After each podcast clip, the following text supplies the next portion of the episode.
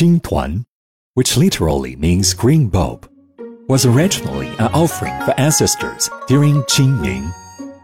As the custom of worshipping ancestors has weakened with time, it is now regarded as a favored spring outing snack, especially popular among people in south of the Yangtze River.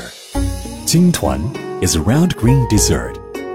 Its green dough is made by mixing glutinous rice flour with boiled mugwort juice.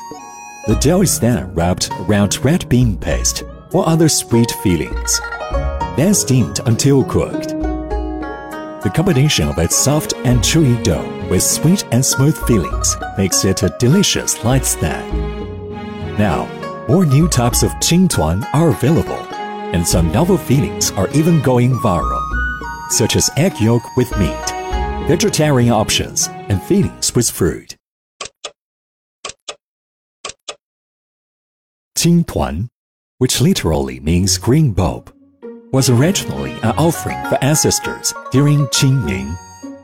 As the custom of worshipping ancestors has weakened with time, it is now regarded as a favorite spring outing snack, especially popular among people in south of the Yangtze River.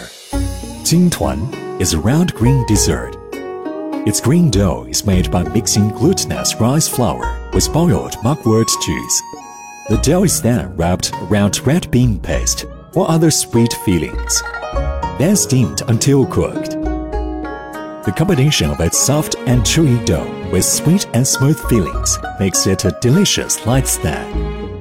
Now, more new types of Qing Tuan are available, and some novel fillings are even going viral, such as egg yolk with meat, vegetarian options, and fillings with fruit.